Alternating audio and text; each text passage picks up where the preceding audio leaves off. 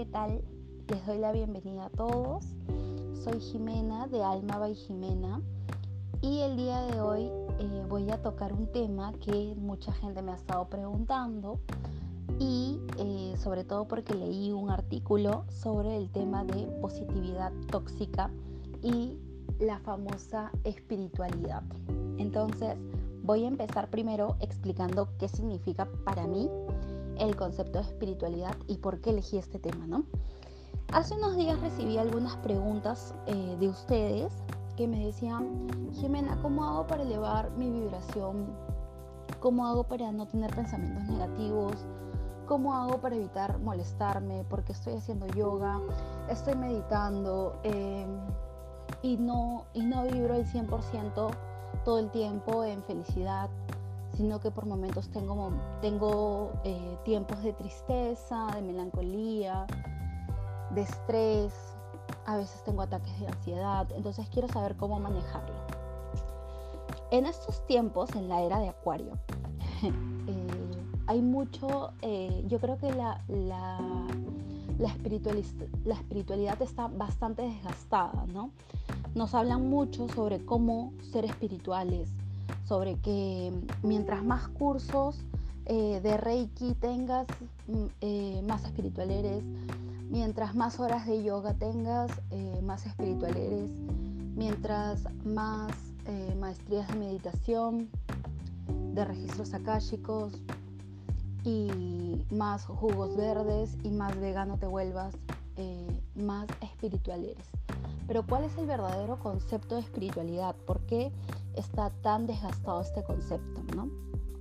Desde mi punto de vista, yo eh, en el camino también me involucré mucho en que quería eh, primero aprender numerología, angelología, registros akáshicos y luego quería meterme a entender más la astrología y luego el tarot y muchas cosas más que me eh, adentraba ¿no? al tema de espiritualidad. Pero realmente no encontraba, buscando en todos lados, la respuesta, porque decía, ¿y qué? O sea, me sigo haciendo constelaciones, sigo eh, llevando sesiones de coaching, pero nada mejora. Entonces, ¿qué es realmente el tema de ser espiritual? Entonces entendí eh, hace poco, recién pude integrar el concepto de espiritualidad a mi vida. Y yo en realidad eh, creo que la espiritualidad se trata de la compasión. Netamente le pongo, si le tuviera que poner un concepto, se trata de ser compasivos. ¿Y qué es, significa? ¿Qué es ser compasivos? Significa no juzgar. Significa no mirar al otro desde tu perspectiva y eh, ponerle tu carga entonces, no importa lo que tú elijas, no importa si eliges hacer numerología, si eliges hacer angelología, si eliges hacer registros akáshicos, eso no importa. Lo importante es que tú aprendas a ver al otro de una manera amorosa, de una manera comprensiva, entendiendo que cada persona tiene su propio camino, cada persona tiene sus propias experiencias, cada quien está tratando de comprender la vida. Entonces, cuando tú le, le, juzgas, ¿no? Le, le, criticas, tú le estás poniendo una carga adicional a esta persona. Entonces, muchas veces con eso que haces, la estancas. Esa persona no puede ver su real valor, su verdadero compromiso con la vida, no puede encontrar su, su verdadera misión, ¿no? Porque sabemos que todos, absolutamente todos, tenemos una misión en este mundo. Entonces, es importante por eso que cuando nada es bueno, nada es malo, nada es blanco, nada es negro, todo depende de la perspectiva de cada uno. Entonces, eh, simplemente vivir la espiritualidad se trata de, dejar de juzgar a los otros, dejar de ponerle tu crítica, dejarle de poner tu juicio, simplemente permite que la otra persona tenga su propio proceso, respetarlo, entenderlo. Me ha pasado eh, como experiencia personal que yo sentía que estaba avanzando porque iba a talleres, iba a cursos, leía un libro, veía un, un video que me movía y yo quería compartirlo, compartirlo con la gente que amo, ¿no? Con mi mamá, con mis amigas. Y no recibía la, la respuesta que esperaba, porque obviamente iba con expectativas de querer ayudar. ¿no? Eh, obviamente la persona no estaba todavía eh, en ese proceso. cada persona tiene su proceso, tiene su momento. Entonces yo desperté a esta edad, pero hay personas que despiertan antes incluso, hay personas que despiertan después, entonces, y no es una competencia de quién despierta antes, o sea, no estamos aquí para competir de quién despierta ni nada de eso, ni poner ni siquiera el juicio de quién despierta, sino que simplemente se trata de ver que lo, lo, que yo aprendí era el momento en que yo lo necesitaba. Lo que yo integré a mi vida era porque en ese momento lo necesitaba. Y es por eso que es importante que cuando nosotros estemos aprendiendo algo, veamos o leamos un libro y todo eso, si alguien no te pide ayuda, no se lo des. No se lo des, o sea, no busques ayudar a la persona a salir del hoyo donde está o a transformarla ni nada. Yo he aprendido que la persona que necesita mi ayuda va a venir y me la va a pedir. Yo ya no me ofrezco. Antes sí lo hacía. Antes lo que hacía era prácticamente buscarlos y decirles, oye, yo te ayudo, yo tengo esto y qué te parece si te doy esto y esto y esto y esto. Y le ofrecía todo. Pero me di cuenta de que eso me desgastaba totalmente porque me frustraba porque generaba expectativas, como les digo, primero generaba expectativas, segundo, eh, no, la persona no tenía, eh, no era rico para esa persona, o sea, no lo disfrutaba de la misma manera que yo, no lo iba a integrar en el mismo momento que yo, porque no era su momento, entonces, y no está mal, sino que simplemente cada persona tiene su momento, tiene eh, como les digo, cada, cada persona tiene un proceso distinto y eso es importante, hay que respetarlo. Entonces, simplemente se trata de entender, o sea, de ver desde afuera la historia sin juicios, sin críticas, comprendiéndola, entendiendo eh, el proceso y simplemente camina a su lado. Si la persona te pide ayuda y tú puedes hacerlo, oye, mira, yo tengo estas herramientas, ¿qué te parece si las pruebas? ¿Ok? Y simplemente esa es la forma de ayudar a la otra persona. Como yo digo, si alguien está dormido, camina de puntillas. Eso es importante. Yo, yo lo considero muy, muy importante dentro del camino espiritual. ¿Ok? Bueno, entonces también el tema de cómo vibrar alto, ¿no? Me preguntaban mucho sobre esto. ¿Cómo nosotros elevamos nuestra vibración?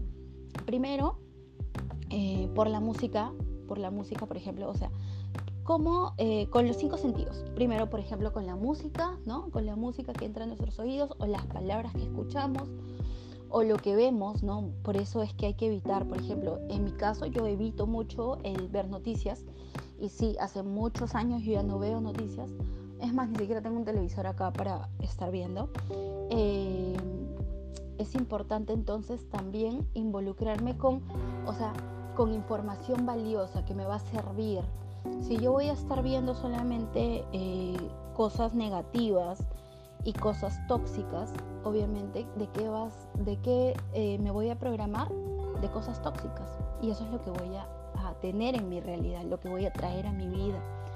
Si yo pienso todo el tiempo, por ejemplo, que mi ciudad es peligrosa, porque todo el tiempo veo que roban, que matan, que violan, ese tipo de cosas, entonces yo voy a estar programada ah, no, si yo salgo estoy expuesta, me da miedo. Es por eso que incluso para cuidar tu salud mental es importante lo que entra a tu mente. ¿Qué libros lees? ¿Qué series ves? ¿Qué programas ves? ¿Qué música escuchas? De repente incluso música que es muy triste, música que te deprime, música que dice que sin tu amor me muero, sin ti no soy nada o cosas así que son palabras que realmente nos están programando a decirnos que no valemos nada sin la otra persona. Es por eso que para elevar, elevar tu vibración es importante que eh, integres este tipo de materiales audiovisuales, por así decirlo, eh, positivo. ¿Ok? Eh, como más, por ejemplo, bailando, moviendo tu cuerpo, haciendo ejercicios, comiendo sano, tomando agua, durmiendo las horas suficientes, rodeándote de gente que amas, con tu mascota incluso, em, no sé, bueno, ahorita que estamos en cuarentena es, un poco difícil, pero teniendo contacto con la naturaleza es muy importante eso también, ¿no? Esa es la forma de elevar nuestra vibración. Ahora, es importante que tengamos en cuenta que nadie, absolutamente ningún ser humano, vibra al 100% en felicidad todo el tiempo. Todos los seres humanos somos duales. ¿Qué significa ser duales? Que tenemos un lado yin, un lado yang. ¿Qué significa eso? Que tenemos luces y tenemos sombras. En su concepto, eh, virtudes y defectos. Así de simple. Tenemos virtudes y defectos. Entonces, todos tenemos luz y oscuridad. Como todo en este mundo, somos seres duales. Entonces, vamos a tener momentos de enojo, vamos a tener momentos de ira, vamos a tener momentos de tristeza, vamos a tener momentos de resentimiento, vamos a tener momentos de envidia, vamos a tener momentos de celos. ¿Y eso es malo? No es malo, es totalmente normal que todos tengamos esas emociones. Es totalmente válido.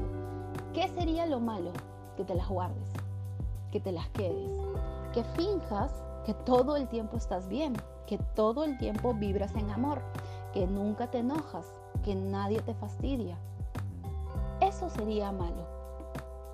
¿Por qué? Porque significa que no estás conectado contigo, que estás viviendo para dar una imagen al resto. Entonces, yo con esto, con esta página decidí eh, crear algo real, algo auténtico, donde yo pueda mostrar lo que realmente soy. No pienso Em, venir a fingir que todo el tiempo estoy bien, que todo el tiempo eh, estoy peace and love y que no tengo problemas o que no me molesto con alguien. No, para nada, no es mi, no es mi intención, es mostrarme, eh, es mostrar mi proceso dentro de, la espiritualidad, cómo me, qué me ha servido, qué he podido integrar, qué estoy aprendiendo. Y de alguna forma, si mi historia te sirve, genial. Entonces, mi objetivo con esto es que tú integres realmente el concepto de espiritualidad. No necesito que creas al 100% en mí, porque como te digo, yo también estoy aprendiendo, estamos todos en un camino, ¿ok? Pero si yo tuviera que eh, resumir todo el concepto de espiritualidad, lo resumiría en compasión. Compasión incluso conmigo misma, compasión con mi, con mi ser, compasión, entender que hago lo mejor que puedo, que estoy haciendo eh, siempre lo mejor que puedo, que doy lo mejor que puedo, que hacía lo mejor que podía con el nivel de conciencia que tenía en ese momento. Dejar de culparme, dejar de, dejar de sentir em, culpa, vergüenza por las cosas que hice en un pasado, porque el pasado no existe. El pasado te sirve para un aprendizaje, pero yo no puedo vivir del pasado. Si a mí alguien me va a juzgar por cómo fui, incluso ayer, eh, no lo voy a aceptar porque eso es pasado. ¿Ok? Entonces, eh, procuremos siempre vivir en presente, no de lo que yo era, no, no me voy a guiar de lo que yo fui en algún momento. Yo puedo haber cometido mil errores y creo que ningún ser humano podría venir a decirme que está limpio. ¿Ok? Entonces, eh, como les digo, no pretendo venir a vender una imagen de algo que yo no soy.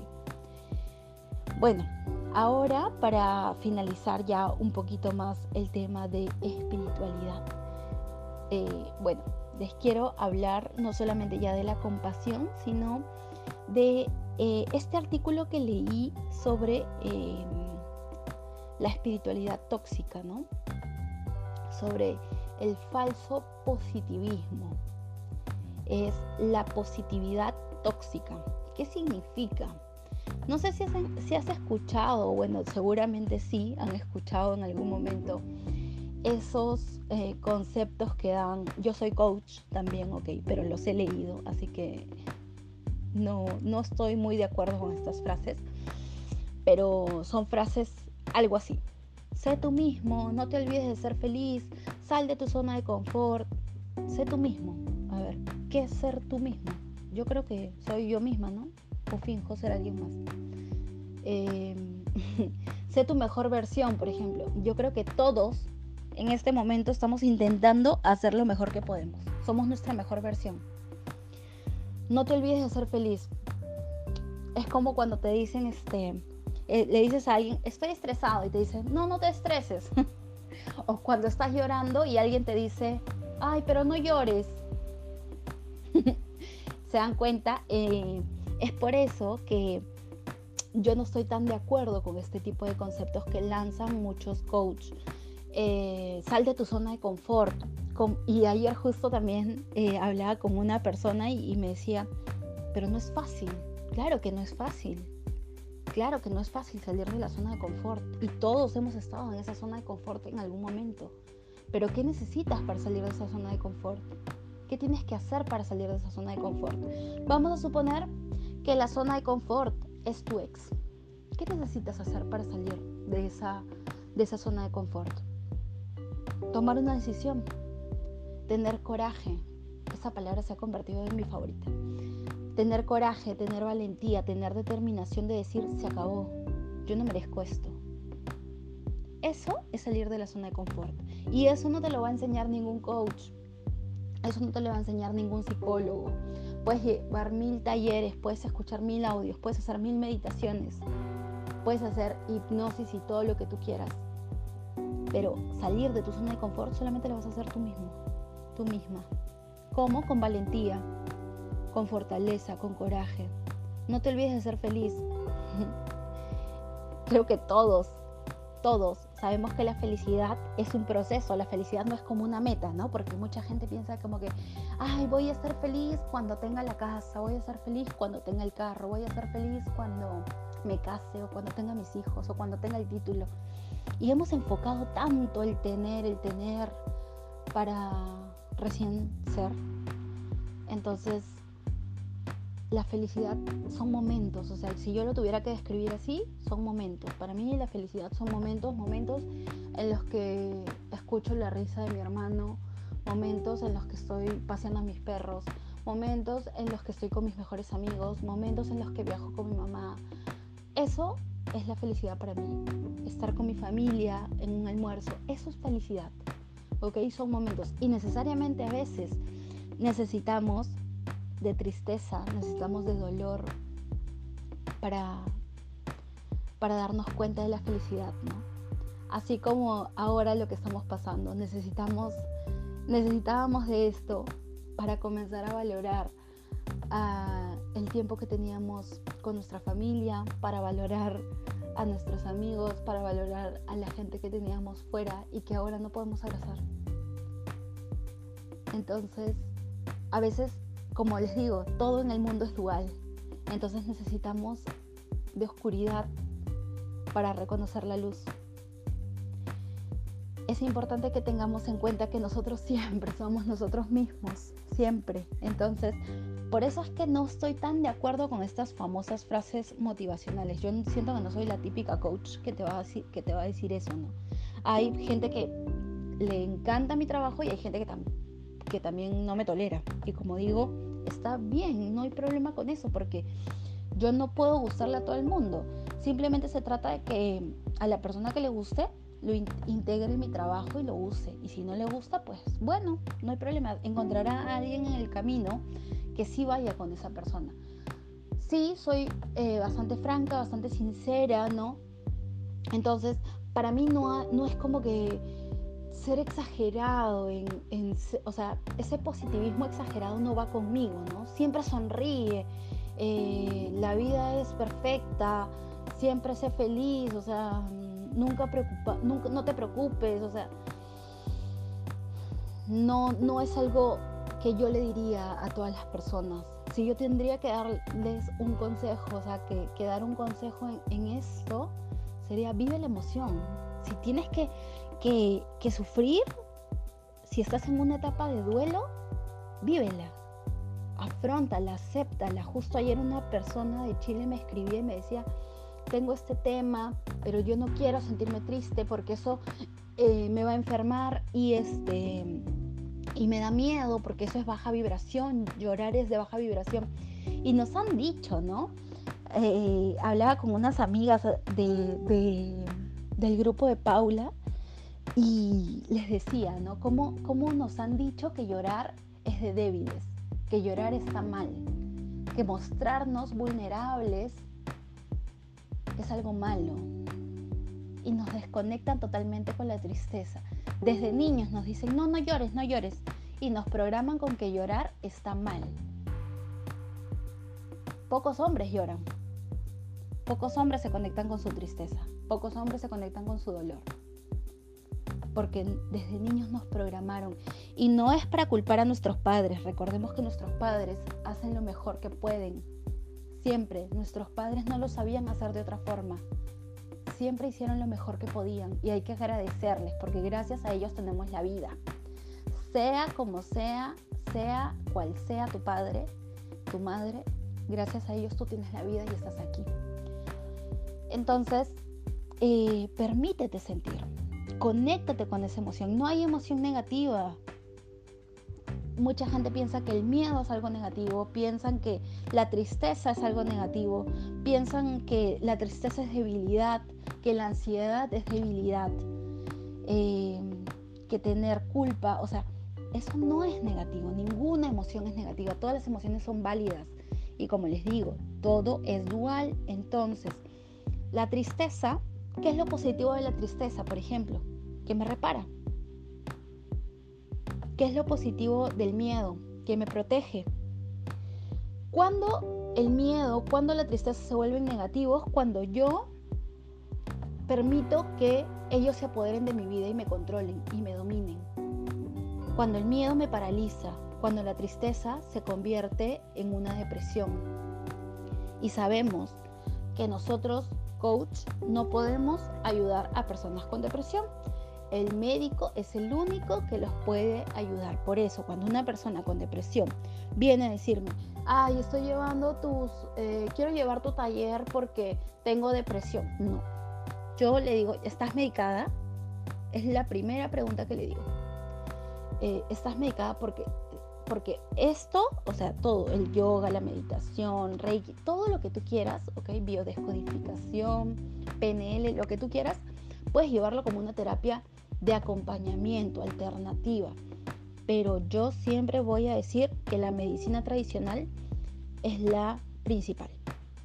Y yo no busco eh, que las personas simplemente vean este lado, ¿no? Sino que vean, que, vayan primero con un médico y se acompañen, si gustan, con un coach, con un terapeuta, con lo que, con lo que ellos quieran. Pero siempre ir al médico. Eso es para mí lo más importante, desde mi punto de vista, ¿ok? Siempre yo les voy a hablar desde mi punto de vista. Lo mismo con la ansiedad, lo mismo con la ansiedad. Obviamente sabemos que la ansiedad, eh, hay muchas terapias alternativas como la, meditación, el pranayama, ¿no? la respiración que nos enseñan en yoga. Eso es, eso es básico en el tema de, ansiedad, porque sobre todo que a mí me ha ayudado muchísimo también. Eh, y bueno, permitirnos, permitirnos la tristeza, permitirnos llorar, permitirnos sentirnos débiles, permitirte sentir que no, eh, que no te puedes levantar de la cama. O sea, hay que permitirte eso. Permítete sentir, porque como le dije ayer a la persona, tú piensas que si, lloras vas a bajar tu vibración y te vas a enfermar. Al contrario, si tú no lloras ahorita, más adelante es posible que te enfermes, porque sabemos que las enfermedades son emociones disfrazadas. Entonces, no existe emoción negativa. Es por eso que siempre mi consejo va a ser, conéctate con la emoción, disfrútala, si tienes que llorar, llora. Si tienes que golpear la almohada porque estás enojado, hazlo. Si tienes que gritar, hazlo. Pero saca la emoción, no la dejes ahí. Y no la tapes, no la tapes con sonrisas falsas. No la tapes con frases positivas. Entonces, permítete procesar la emoción, aceptarla, integrarla, porque es la mejor manera de que luego de que la integres la puedas sacar. ¿Ok?